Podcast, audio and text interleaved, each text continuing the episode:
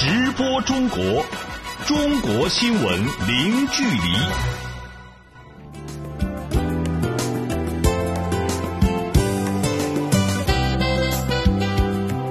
这里是直播中国节目，听众朋友您好，我是王悦。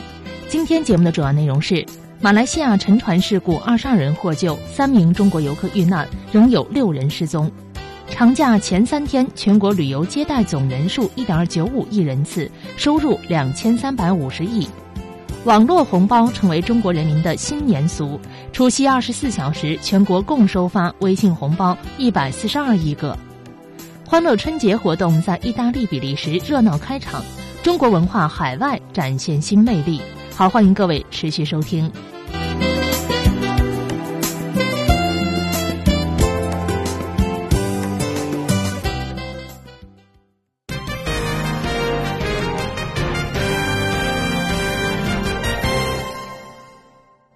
节目一开始，让我们先来关注发生在马来西亚的沉船事件。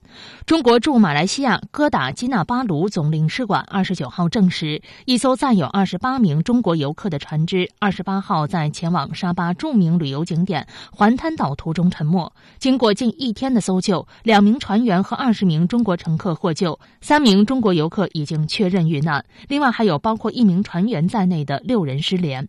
具体情况为您马上连线本台驻东南亚记者孙慕宁。慕宁你好，请给我们介绍一下事件的具体情况。好的，二十九号，中国驻马来西亚哥打基纳巴鲁总领馆证实，一艘从该市驶往沙巴环滩岛的船只二十八号在途中失联。根据当地媒体报道，船上当时有三十一人，其中二十八人是中国游客。当地警方二十八号晚上九点五十分接到报警，搜救工作从当天晚上十点十五分已经开始。中国驻马来西亚使馆要求马方全力施救，马方也投入了十余艘舰艇和两架飞机对出事海域进行搜寻。马来西亚总理纳吉布也在自己的社交媒体账户上表达了对事件的关注。马来西亚沙巴州旅游文化部表示，这艘满载了三十一人的快艇准乘人数仅仅是十二人。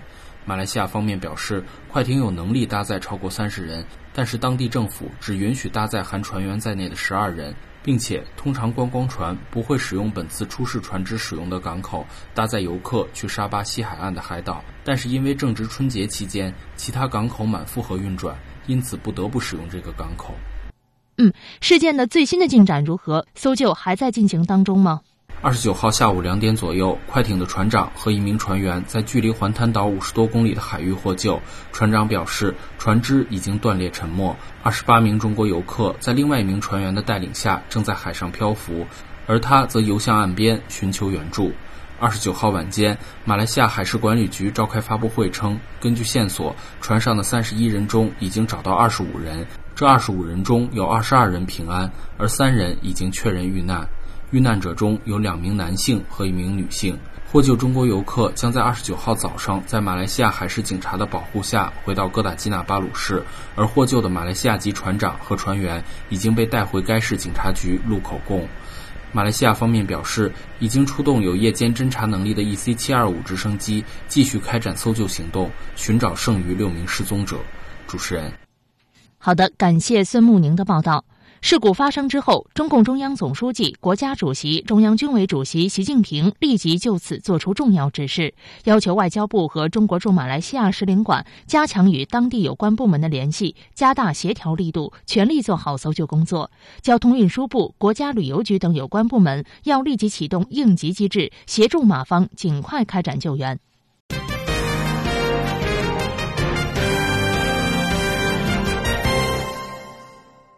直播中国，接下来关注春节的相关话题。旅游已经成为中国人民过春节的重要的方式之一。根据国家旅游局数据，春节假日的前三天，全国各省区市旅游市场斩获颇丰，全国旅游接待总人数一点九五亿人次，实现旅游收入两千三百五十亿元。而境外旅游同样火爆，跟团出游人数比去年同期增长百分之十点七。详细情况，来听记者林维和李林发回的报道。据中国国家旅游局网站消息，截至一月二十九号，二零一七年春节假期已过三天，旅游消费热情稳步释放。前三天，全国旅游接待总人数一点九五亿人次，同比增长百分之十三点九，实现旅游收入两千三百五十亿元，同比增长百分之十五点三。从各省市数据来看，表现强劲的省份，例如浙江省的旅游景区共接待游客近九百万次，旅游收入近二十个亿，同比增长百分之十五以上。广西全区接待游客约九百零一万人次，旅游收入四十六亿元，同比增长百分之十八。中国国家旅游局新闻发言人薛亚平表示，在国内长线旅游中，北方的冰雪旅游和南方的避寒旅游仍是热点。春节假日是冰雪旅游的旺季。黑龙江、吉林、辽宁、内蒙古、新疆等地纷纷立足地域特色，整合丰富的冰雪旅游资源，推出专项冰雪旅游产品、特色冰雪旅游体验地、冰雪旅游精品线路和冬季自驾车旅游线路，为国内外游客提供多姿多彩的冰雪旅游大餐。年轻人热衷的滑雪溜冰、看北极光和冰雕的冰雪路线。仍受追捧。而除了冰雪活动之外，人们欢度春节假日前三天的主要选择还集中在传统庙会、游园祈福、古镇游览等旅游活动。以北京为例，仅大年三十当天，地坛庙会就接待游人十七点六万，龙潭庙会接待游人十二点三万。而按照往年的情况，从大年初一开始，两大庙会才真正进入高峰期。在出境游方面，根据国家旅游局数据，今年春节期间跟团出游依然受到欢迎，人数比去年同期增长百分之十点七。在出境游目的地中，进城的新加坡、越南等东南亚国家则上涨幅度较大，远程国家法国、瑞士、德国、意大利皆有上涨。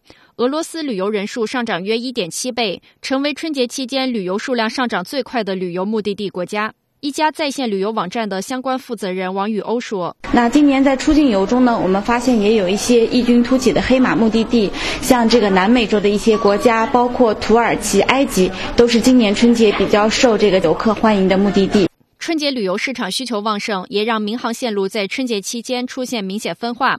常规航线票价大幅下调，但大理、丽江和三亚等目的地航线则一票难求。此外，热门景区价格都出现了水涨船高的态势。某旅行社工作人员李锦丽说：“像比方说国内线哈尔滨线路，增长三千多块钱，像春节期间都是六千多、七千多。像东南亚海岛啊、日本啊，线路都在涨幅都在百分之百。”在旅游热度持续上升的同时，国人的消费能力也不容小觑。此前，据中国旅游网站携程网估算，今年春节期间，中国出境游客将前往一百七十四个目的地，在境外平均度过九天，消费逾一百四十亿美元。记者林威北京报道。除了旅游，最近的这几年，过年派发网络红包也已经成为另一种新年俗。二十九号的凌晨，也就是大年初二，微信团队发布了微信红包在除夕这天零点至二十四点的红包大数据。数据显示了，在今年除夕二十四小时当中，全国微信用户共收发微信红包一百四十二亿个，数字再创历史新高。这其中，收到红包最多的一人，一天之内收到了一万多个红包，让人羡慕。除了微信红包，支付宝集五福换红包和 QQ 红包方面也是流量强劲。那到底今年红包大战的战果如何呢？相关情况继续为您连线本台记者林维了解一下。林维你好，关于微信团队发布的这份红包数据，有什么样有趣的数字，先跟我们一起分享一下。好的，首先我们来看总数。数据显示，一月二十七号除夕当天零点到二十四点之间，通过微信收发红包达到一百四十二亿个，同比增长百分之七十五点七。最高峰时段在二十四时到来，收发高峰每秒达到七十六万个。再来看个人方面，一位深圳小哥全天发出两千一百二十五个红包，博爱无人能及；而一位山东滨州小哥全天收到一万零六十九个红包，幸福感全球第一。从金额来看，最受欢迎的单个红包金额是八点八八元，其次是六点六六元。从性别来看，女性收到红包比例略高于男性，占到百分之五十点六。从年龄来看，六零后是红包金额担当，但七零后发群红包最热闹，且发放红包总数最多。九零后则最爱点对点发放红包。最后还有一个数据是关于地域的，广东省位列发红包和收红包两个榜单的第一位，北京则位列收发红包城市第一位。以上就是一些有意思的数据，主持人。嗯，我们知道今年春节已经是国内互联网企业探索电子红包的第四年了。那么这几年间，各类电子红包在国内实现了井喷式的增长。除了微信之外，其他平台今年在红包方面表现如何呢？那今年支付宝五福红包也是很火热。截至大年三十晚上十点多，支付宝页面显示，最终约有一点六八亿人集齐五福，总共两亿的五福现金红包开奖。根据网友分享的信息显示，最少的拿到一块零八分，最高的拿到六百六十六元。QQ 红包数据则显示，此次总参与用户数为三点四二亿，其中九零后占比达到百分之六十八，用户共领到三十七点七七亿个。现金红包和卡券礼包再创历史新高。此外，值得注意的是，今年除夕夜，中国网友还创造了一个世界纪录，包括微信、QQ 两个平台在内的腾讯移动支付峰值达到了每秒二十点八万笔，比去年的每秒十五点八万笔提升了百分之三十二，刷新了猴年的记录。可以说，电子红包的出现正逐步改变人们过年的习惯。传统纸质红包出现了销量下滑，这对于传统文化造成一定冲击。但从另一个角度看，越来越多老年人因为过年收发红包而学会使用智能手机，这也是一个好处。主持人，好的，感谢林维的介绍。无论在哪里旅游，安全都是第一位的。在这个春节，还发生了另一件不幸的事件。一月二十九号，大年初二下午的两点左右，一名男子在宁波雅戈尔野生动物园遭老虎袭击，送医后经抢救无效死亡。事发后，该男子为何会近距离的接触到与一般游客隔离开的老虎，成为了舆论关注的焦点。我们来听宁波站记者杜金明和曹美丽发回的报道。正值大年初二，雅戈尔动物园里的游客非常多。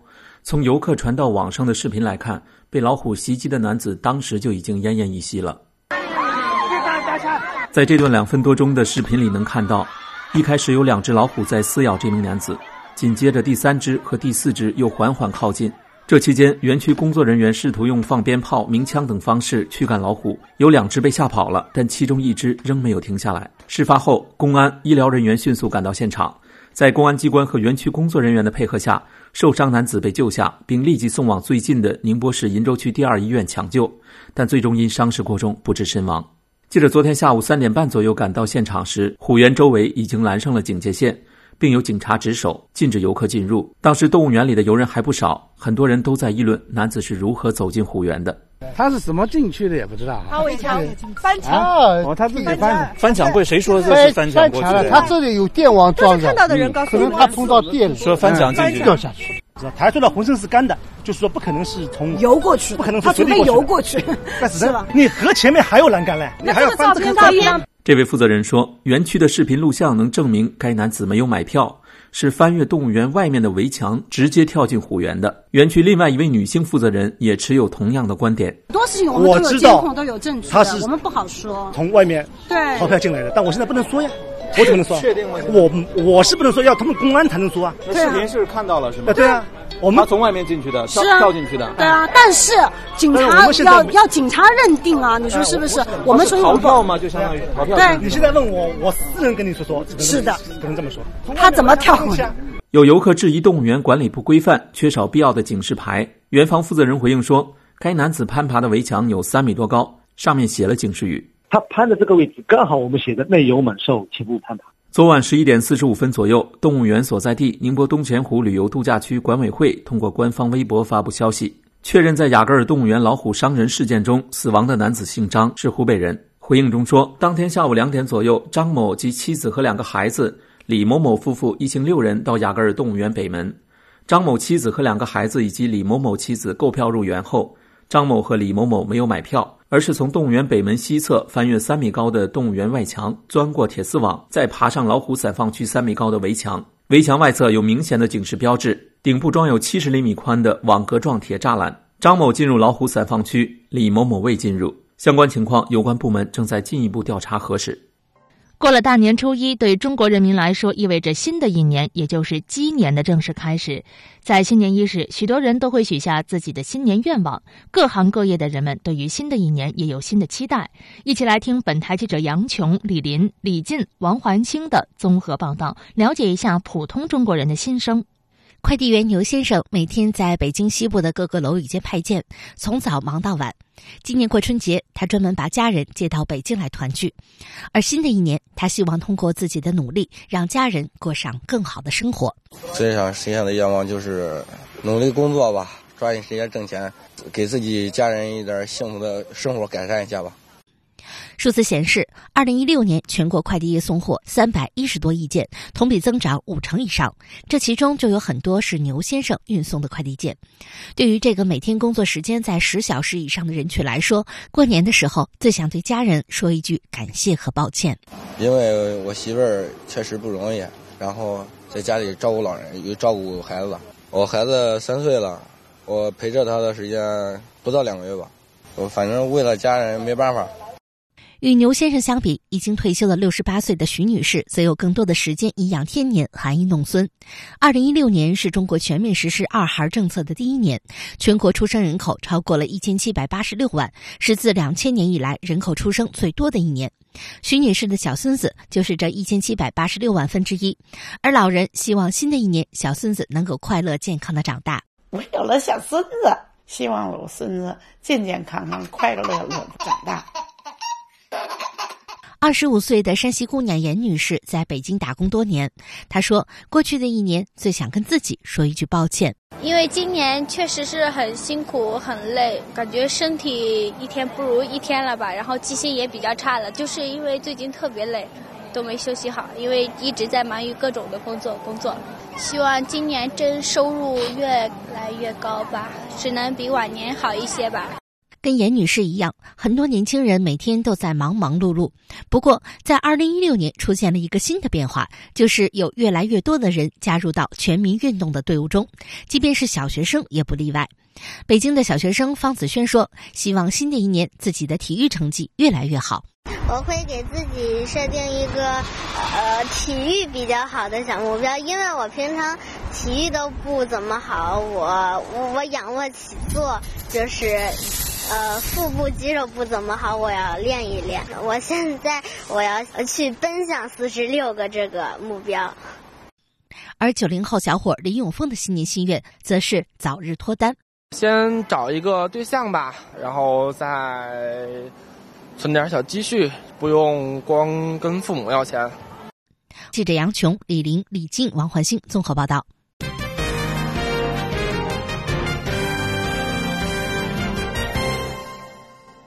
这几天，不只是中国人民沉浸在过年的喜悦当中，世界各地的华人也都在热热闹闹的过年。意大利罗马市中心也迎来了一年一度的欢乐春节大型文化庆祝活动。远道而来的河南武术表演队和杂技团，以及旅意华人华侨演出团体，共同为罗马市民和游客呈现了一档富有中国元素及地方特色的文化盛宴。演出吸引了数万罗马市民和中外游客驻足观看。详细情况，请听本台驻意意大利记者宋成杰和张锦发回的报道。盛大的彩妆游行从奥古斯都广场出发，沿着罗马市中心主干道科尔索大街向人民广场进发，正式拉开了2017年罗马欢乐春节活动的大幕。中国驻意大利大使李瑞宇、罗马市长拉吉、意大利文化部副部长比安奇共同为舞狮点睛。李瑞宇大使表示，欢乐春节活动已经在罗马连续举办七年，成为两国人民增进友谊、共庆佳节的品牌。的确，随着世界文化的融合，春节已不单单是华人的节日，而是更具国际范儿。李瑞宇大使说。欢乐春节活动走出来以后，并且在成功的搞了若干年以后，那么为当地的公众啊所接受，所以他们对这样活动的期待也很大。那么这无疑啊帮助当地的这个公众啊了解了中华的这个文化，那么对两国人民之间的这种了解、呃理解，呃都是有益的，也有利于啊促进两国关系的这个发展。罗马市长拉吉用中文说了一句“你们好”，赢得了一片掌声。他向所有罗马华人华侨带来了新年祝福。你们好，罗马和罗马市政府很高兴欢乐春节活动在此举办。春节是罗马华人华侨最看重的一个节日，所以我们非常愿意提供美丽的人民广场，让这项庆祝活动能够以最好的方式进行。农历二零一七是鸡年，鸡是勤劳、进取和才华的象征，而我们都知道，罗马生活着众多华侨华人，他们积极融入，用辛勤劳动为罗马创造了巨大的社会价值。祝大家新年快乐！宽阔的人民广场上人头攒动，男女老少沐浴着罗马午后的阳光，共同欣赏多姿多彩的中国文化。悠扬的中国民乐、精湛的武术和高超的杂技表演，吸引了上万名罗马市民及中外游客。人群中不时爆发出热烈的掌声和喝彩声。罗马市民米开朗基罗表示，他已经不是第一次来参加欢乐春节的活动了。我感觉每年人越来越多，这是一件好事。意大利人有机会能够走进了解中国文化，这里有各种各样的人，包括散步走到这里，都可以通过欣赏节目了解中国。春节是中国的节日，但庆祝活动却已经全球化。中国人遍布世界，很多大城市都有庞大的华人华侨群体，所以农历春节虽然是中国的传统，但世界的每个角落都有庆祝活动，这非常有意思。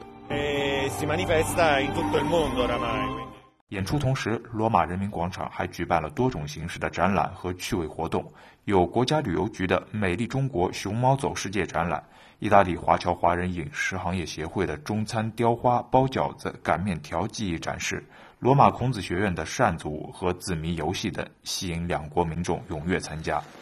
庆祝活动伴随着绚丽的烟火表演落下帷幕，而整个广场上仍弥漫着浓浓的过年味道。记者宋晨杰、张景，罗马报道。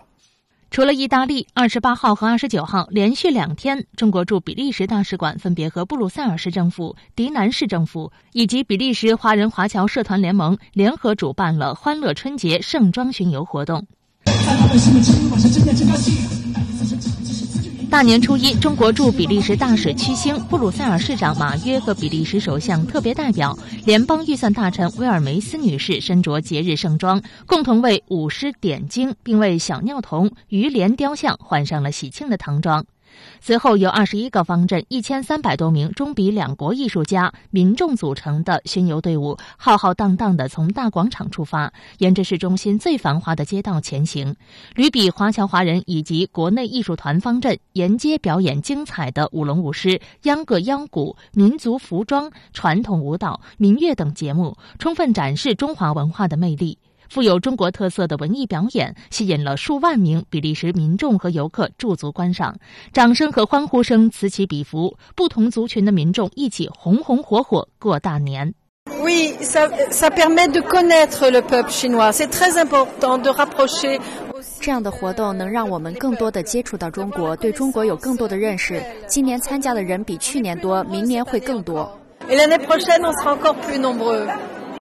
身处异国他乡的华人华侨更能深刻的体会到中国文化的影响力正在不断的扩大。参与组织迪南春节巡游的比利时中华商会会长徐坚珍说：“春节是一个非常重要的中华传统文化节日，我们应该借此之机向当地人介绍中国文化的精髓。”我觉得老外呢非常喜欢这个中国春节这个节日，现在呢是越来越多的老外呢，呃，非常想过中国春节。一到中国春节，他们就自己到中国餐馆、有中国传统文化的地方去找寻这种文化。我个人觉得这个春节这个活动呢，应该有能力的话，每一年都要办，这样呢，将来。希望有机会呢，让让它也成为老外一个节假日啊，大家都能享受到中国文化的传统文化的这么一个节日的气氛。屈星大使也表示，中国春节巡游在比利时的影响力越来越大。就是去年的影响扩大，大家对这个中国侨团的这个认识的加深，然后希望能够借助中国春节的品牌，然后呢，更多呢让他们的城市为更多的中国人所了解、所知道。当地时间一月二十九号，一年一度的伦敦特拉法加广场春节庆典活动也拉开了帷幕。这被认为是亚洲以外最大的中国新春庆典。中国驻英国大使刘晓明、国务院侨办副主任王小平出席此次活动。英国女王伊丽莎白二世当天也为庆典活动发来贺信，向所有出席人员致以节日问候。活动现场还宣读了英国首相特蕾莎梅的春节贺词。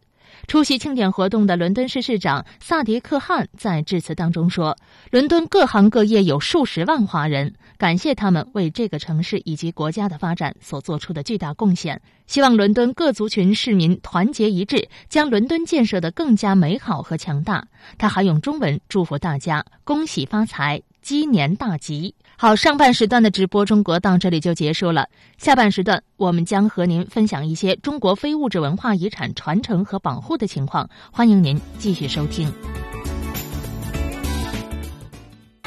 直播中国，中国新闻零距离。听众朋友，欢迎回来。在下半时段，我们为您说一说中国一些非物质文化遗产传承和保护的情况。客家木偶戏是数百年来流传于福建闽西的一种民间的戏剧表演，演员们通过牵线操纵木偶来为观者演绎传统戏曲故事，曾经深受当地百姓的喜爱。如今，在客家木偶戏的故乡福建省上杭县，这项一度面临失传境地的古老艺术，正在被用心的传承，并且加入创新的元素。接下来，请听记者殷鑫发回的报道。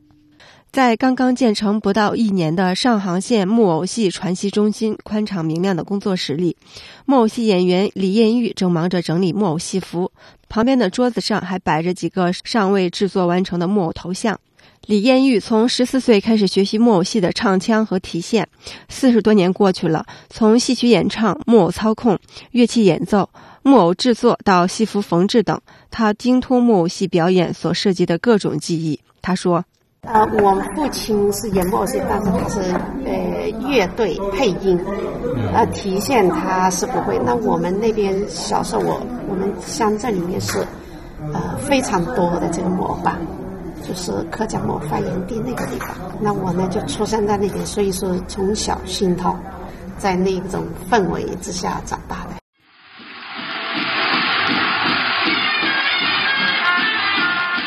李艳玉的出生地福建省龙岩市上杭县白沙镇是公认的客家木偶戏发源地，客家木偶戏也被人誉为十指绝艺。根据情节不同，每个木偶身上会有十六到三十六根不等的连线，加上服装和道具，单个木偶有两到五公斤重。演出时，演员在演唱的同时，要隔着两米高的背景布幕，站在五米长、三米宽的高台上，操纵木偶做出行走、下跪、腾跃乃至书法绘画等动作，难度非比寻常。今年七十岁的客家木偶戏传承人刘金寿，出身于木偶戏世家。他从一九六零年开始拜师学艺，从事木偶表演已经有五十余年。他说：“这个学木偶不比人戏，不比舞蹈，因为这个木偶是用剑击指挥的，不是人自己指挥，还有一节线那么长。我们是后台表演，他们没有脸部表情的，没有脸部，自己声腔去给他配，配方一个轻重反应，就这样子你配出来。”不是不是那么容易的，差不多这最少要三年，你还要很努力学习才有。上世纪八九十年代，客家木偶戏曾经历过一段艰难时期。回忆当年，刘金涛坦诚，那时木偶剧团已经到了发不出工资、山穷水尽的地步。为了不让这门独特古老的民间艺术就此失传，两千年退休后，他和其他老艺人一起举办了面对不同年龄段的培训班，一心扑到木偶戏的传承当中。现在由当地政府主导、社会资本参与建成的木偶戏传习中心里，刘金寿每天上午都会到中心给十几个徒弟传授木偶表演技艺。三十多岁的邱荣曾经是一名舞蹈演员。现在他成了刘金寿老师的得意门生。经过半年多的练习，他已经可以完成高难度的木偶书法表演。他就是为了木偶戏的传承而来。木偶这个艺术，如果我们再不传、再不学的话，真的很快就结束了。所以我们现在是拯救大行动，拯救客家木偶。舞蹈都是年轻人干的事，体力终将退化，将来肯定是站到幕后。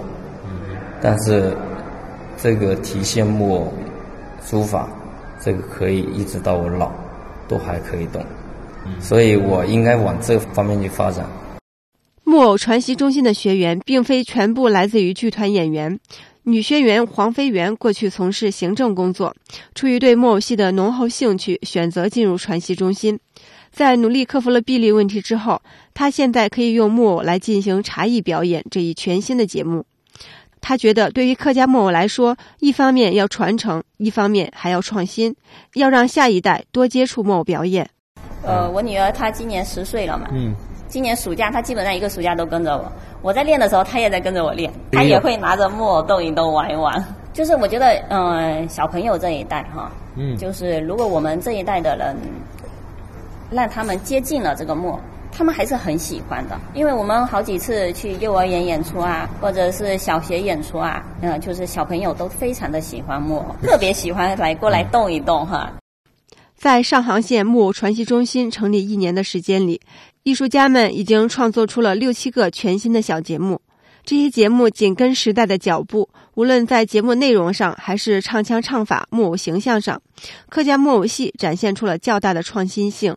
木偶戏艺术家李艳玉说：“啊，因为现在人不爱听你，呃，几个几十分钟再唱一段，但是有一个就是说，我们必须是在传统的基础上去去去创新，有些传统的好的东西我们要保留，呃，必须要改革的必须要改，啊，那这个就是要我们要做的事情。”中国的少数民族向来以能歌善舞著称，彝族人更是将歌舞文化与自己的生活紧密的融合在一起。在中国云南省红河哈尼族彝族自治州，流传着一种独具特色的歌舞表现形式——彝族烟盒舞和海菜腔。这里的彝族人用这种歌舞形式传递情感、赞美生活，表达自己的喜怒哀乐。详情况来听记者腾云和王菲发回的报道。施望恒今年六十九岁，来自红河州石屏县龙棚镇。因为从小就酷爱烟盒舞，十二岁便开始拜师学艺。二零零八年，他被评为国家级非物质文化遗产烟盒舞项目代表性传承人。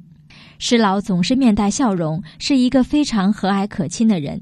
一见面，他就形象地向我们介绍起了烟盒舞的历史和特点。这个舞蹈是产生是在。这个舞蹈产生是在翼龙湖边上，那个唱一句海菜腔，跳一支烟盒舞。呃，烟盒舞就是一二三，翼龙湖河边上的那个白螺丝鸟，那个鸟就是一称一蹲，一称一蹲。说着，施老还做起了示范。他解释说，烟盒舞是由彝族人平时盛放烟丝的小盒子得名，跳舞时人们把它当作舞蹈伴奏的乐器。抖去烟丝，左右手各扣上一个，食指与大拇指配合在盒内敲击，发出清脆的哒哒声。最早的烟盒是用牛睾丸皮做的，之后改成了树皮。现在主要的材质是竹子和塑料。烟盒舞曾是彝族人生活的重要组成部分，但随着流行文化的冲击，这一民族文化已慢慢变成曾经的烙印，淡出了彝族人的日常生活。为了更好的保护和传承这一特色文化，年近古稀的施万恒老师不遗余力地做着烟盒舞的推广工作。为了让彝族孩子从小便对本族文化感兴趣，施老长期在当地小学担任烟盒舞的教学工作。桃园小学星期二、星期四课间操是烟盒舞，现在发展到我们龙棚的镇上的中中心小学，也是，呃，课间操是烟盒舞。对，这是我教的，嗯。除此之外，他还在地方办班教学，学生不分老少，给热爱这项民族文化的人提供了学习的机会。中央音乐学院、北京舞蹈学院等高校也都经常请师老去教学指导。实际上，他不仅教授烟盒舞，也教唱海菜腔。而烟盒舞与海菜腔对彝族人来说是一套不分家的功夫。啊是品美好地方。提到海菜腔，就不得不提到他的国家级传承人后宝云。您听到的就是后宝云老师演唱的海菜腔里的白话腔。七十四岁的侯宝云老师不仅仅是海菜腔的国家级非遗传承人，也是施老师的好朋友。他们都是对本民族文化有着深厚感情的老艺术家。侯宝云老师说：“这种演唱形式之所以叫海菜腔，是因为翼龙湖里有一种植物叫海菜，可以食用，而人们又经常在打捞海菜等劳作的时候唱歌和对唱，所以就把这种曲子称为海菜腔。它的特点是起伏性大，那个音有那个稳准程度比其他腔复杂的多。”而且好听的多，而且它里边的那个内容是唱，呃，这个人的历史，也会唱社会上的历史，也会从自己的一生怎样遭遇都可以唱，所以很复杂。海菜腔的演唱形式独具一格，被誉为民族中的美声唱法。不仅如此，即兴的填词难度也很大，传承起来有一定的难度。目前，侯宝云老师在民间艺术传习馆教了三百多个学生，同时也有社会教学。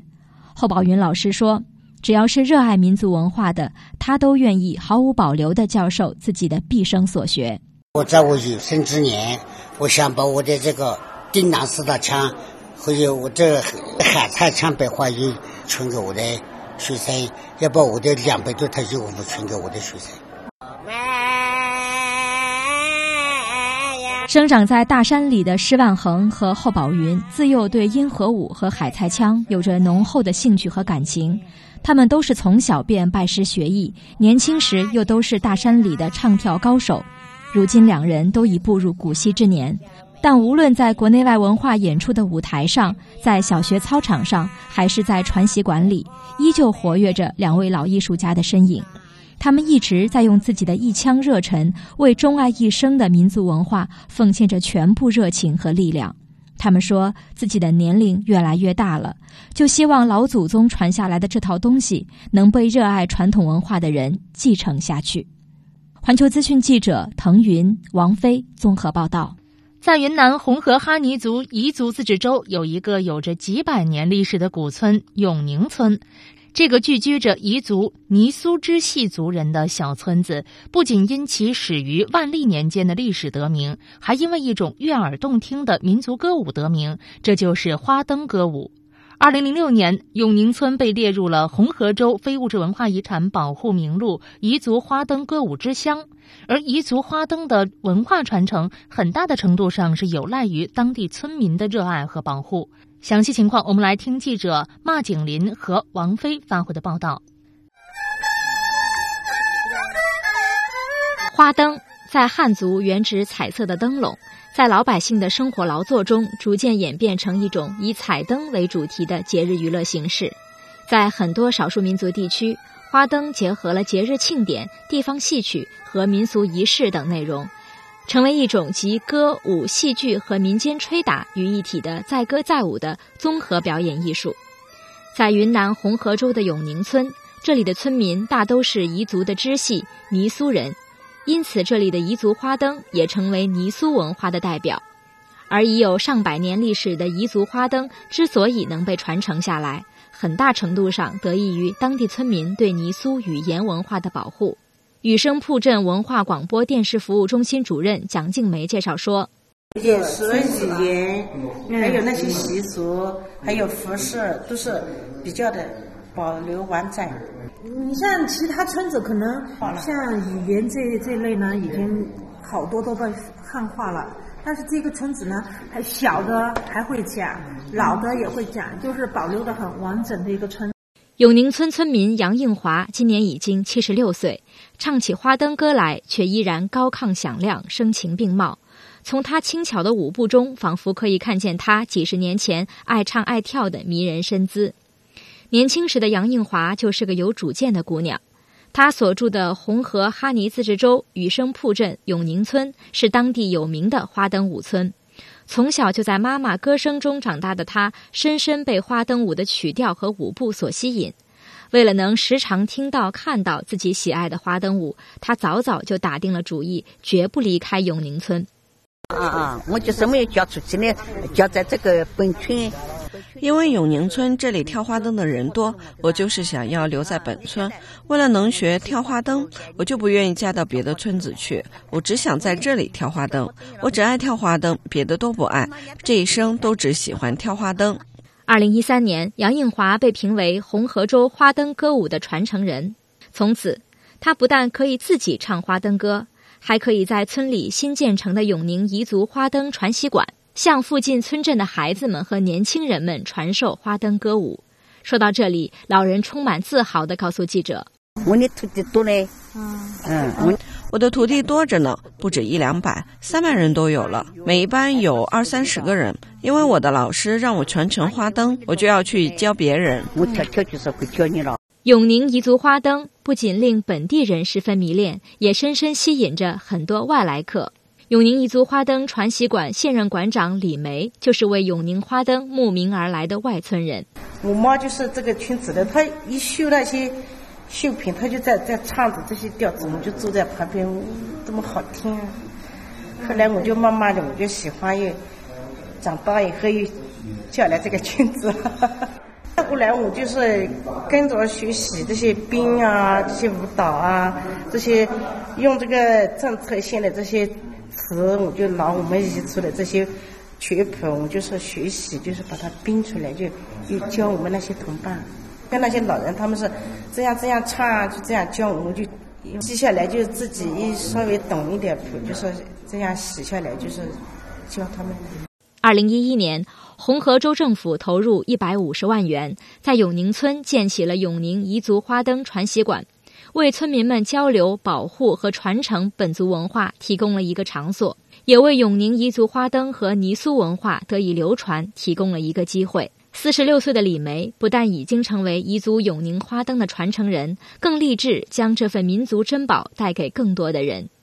他指着一张身着民族服装的孩子们跳花灯舞的照片，告诉我们。从零七年那年组织这些幼儿来学这些舞台上的这些表演节目，就是有六六班了，一批这一批是第一批学习的，就是后面就是每年都组织一些同样年龄的，有些就长大成大哥大姐，就是又小弟小妹又出来就接着学唱的，会唱会跳，你叫他跳一下，他也是会这样。那些小 不会讲话的。刚刚学走的，他也是会听到音乐，他就会这样。如今每逢祭龙节、火把节等传统节日，永宁村的村民们都会自发地聚集到传习馆门口的大榕树下。会乐器演奏的村民拿上自己心爱的二胡或四弦琴，妇女们穿上自己缝制的民族服装，上百人齐演花灯歌舞。每逢学校假期，七八岁的孩子们会跟随着杨应华、李梅这些花灯传承人，咿咿呀呀地学唱着彝族永宁花灯百年前的古老曲调，用稚嫩的童声讲述着属于他们自己的民族关于传承与热爱的故事。环球资讯记者马景林、王飞综合报道。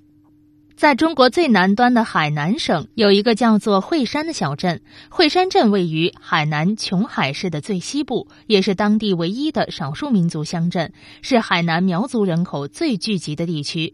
这个从前少为人所知的偏远的乡镇，现在却成了许多自驾游客的新宠。这里到底发生了哪些变化呢？我们一起来听记者侯英山和张涵发回的报道。惠山镇人口不多，满打满算也才八千多人。可是全镇有百分之七十八是苗族人。走进琼海市惠山黎苗风情小镇，一股浓郁的民族文化气息扑面而来。伊犁的万泉河，翠绿的橡胶园，飘香的五月茶，可口的五色饭，精良的苗绣，神秘的苗寨，独特的少数民族风情，造就了这里迷人的风采。惠山镇副镇长柳俊介绍说，每月两次的旅游赶集日，不仅为游客准备了各式各样的苗家特色旅游产品和精彩纷呈的苗族歌舞，也为商贸文化提供了更多的交流。旅游赶集日是我们惠山提出的一个一个推广的一个旅游的一个方式，那么我们就把旅游作为一种商品来进行包装和打造和推广。那么我们就契合着原来赶集的一个风俗啊，一号十五号作为这个惠山的旅游赶集日。那么游客来了以后，我们就会在各个点苗绣文化广场那里会有一些演出，然后那里还有这个民宿客栈，嗯，和河湾、渡神、呃农家乐等等一些，实际上是一个体系，一个体系在做。但是我们还在不断的探索当中了。我们会山是苗族全海南苗族最集中的一个地区，嗯，那么实际上我们把加脑做好了之后，那么我们里面的山水呀也很美。从镇中心出发，驱车十几分钟就来到了柳郡口中的加脑村。这是一个位于万泉河畔的纯正苗寨。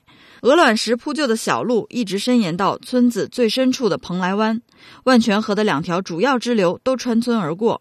村内沿岸植被保护完好，森林覆盖率达百分之七十五以上。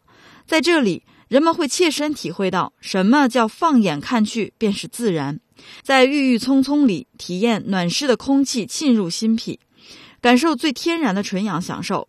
村长陈高正是个帅气的苗家小伙，不仅能歌善舞，更重要的是，在他的带领下，全村改变了以往种植橡胶、槟榔的生产生活模式。不仅吃上了旅游饭，还荣获了中国乡村旅游模范村的称号。以前我们的村是乱脏差的，比如说在像就像下面那些啊，其他那些地方全部都是垃圾堆的。这个路是泥巴烂路的，从这个我们。打造成旅游美丽乡村，就面板路呢就修好了，我们的垃圾全部都清理掉了。就现在我们主要的收入啊，说来呢就是也是靠我们的产业，我们的槟榔橡胶收入。二零一四年起，我们就是慢慢的就吃上旅游饭了。摆一桌正宗的长桌宴，喝一杯香甜的山兰酒，吃一碗喷香的五色饭。李家泉的年锁苗家乐，每到周末都座无虚席。山兰酒色泽金黄，口感微酸带甜，是海南苗族传统美酒，由苗家人采用自种的山兰水稻，经苗家土法酿制而成，是苗家人招待客人的上等好酒。五色饭由五种颜色组成，分别为红、黄、紫、白、黑五色，用当地特有的植物汁液浸泡山兰糯米蒸制而成。是苗族节庆祭祖时的传统必备食品，米饭入口滋润柔软，无论蒸炒都是美味。发展旅游业给李老板的生活带来的质变，也让他开始思索怎样才能做得更好，留住更多的客人。我们整个村庄以前只是靠花椒、槟榔的收入，现在可以叫做带动了旅游带动收入。以前就应该说一年收入多少，一个月没多少。外出打工的可以，要是能看到这形势好的变化了，他们认识到就，呃，旅游带动收入还不错，他们都敢回来。苗绣是苗族人衣服上不可缺少的精美装饰。现在，苗绣伴手礼已经成为村民陈秀兰主要的收入来源。他告诉记者，以前跑村不仅自己辛苦，还没有多少收益。自从政府为他建立了个人工作室，足不出户就将自己的绣品销往各地。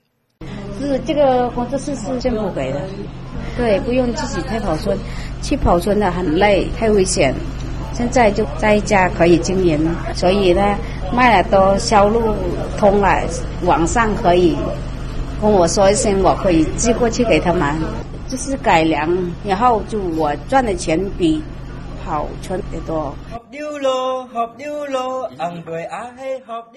一曲小调荡起心扉，苗歌悠扬耐人寻味。质朴的小镇，偏安一隅，就这样静静地沉浸在黎苗风情里。一步幻景的风光，热情好客的苗乡人家，远离喧哗却又风情无限的惠山，原汁原味的风土人情，形成了一道独特的风景。近年来，随着国家和各级政府文化部门的重视，非遗的概念已经深入人心，和非遗保护相关的政策也是逐渐落实到位。但是在保护之余，如何让古老的非遗项目得到有效的传承，仍然是一个艰巨而复杂的全民课题。在海南三亚的一个小村庄里，记者有幸旁听了一堂别开生面的小学音乐课。不仅感受到了海岛渔民乐天开朗的天性，更惊叹于他们对当地古歌谣天然的热爱和有效的传承。下面，请听记者王潇带来的报道。十月的海南依然是盛夏光年，三亚市崖州区的宝坪村距离著名的旅游景点天涯海角不到二十公里，这里是崖州民歌的发源地。清晨的乡村小路上。麦一斌老师带领记者来到古香古色的崖州民歌传习所，这里也是他经常给小学生上音乐课的地方。今年五十三岁的小学教师麦一斌是土生土长的宝平村人，也是牙州民歌非物质文化遗产传承人。二零零六年五月，牙州民歌被列入第一批国家级非物质文化遗产名录。过去很多年里，牙州民歌曾被人当作过时的老掉牙歌曲，麦宜宾也找不到知音。直到三年前，他得到政府和学校的支持，开始在宝平村的港西小学一边教语文，一边教牙州民歌。牙州民歌发端于宋代，盛行于清代后期，是海南岛南部、西部历史的活化石。麦宜宾教唱的摇篮调是牙州民歌内容中相对平和温柔的曲式，内容多以赞美家乡山水、表现农业生产为主。根据麦宜宾的介绍，摇篮调是海南岛当地古歌谣和汉文化结合的产物。中原文化对牙州民歌最直接的影响就是唱词，接近七言古诗的用韵特别适合小学生学唱。虽然音乐风格兼具宋唐之韵律、燕赵之悲壮、齐鲁之儒雅，但是易学易唱。通过麦老师的教授，一个刚接触牙州民歌的小学二年级学生，很快就能唱一首完整的摇篮歌曲。今天，麦一斌还请来了他在村子里的一批妈妈级女学生，来为孩子们做示范演唱。这些年轻的妈妈有各自的工作，或者务农，或者在村里开小店给人打零工。但是在麦一斌的课堂上，他们都是很享受歌唱的好学生。一位年轻的妈妈说：“坐着也唱，走路也有时候也唱，我们都喜欢唱这歌的。”古老的生活方式在渐行渐远，但是歌唱带给这个村子里人们的欢乐和幸福仍然触手可及。在田间地头，在屋前院后，在每一个节日的喧腾中，在每一个哄孩子入睡的夜晚里。他们用古老的牙州方言唱父辈唱过的歌，唱生活中的一切，唱到天涯海角、地久天长。今天的直播中国到这里就结束了，祝您新春愉快，散会。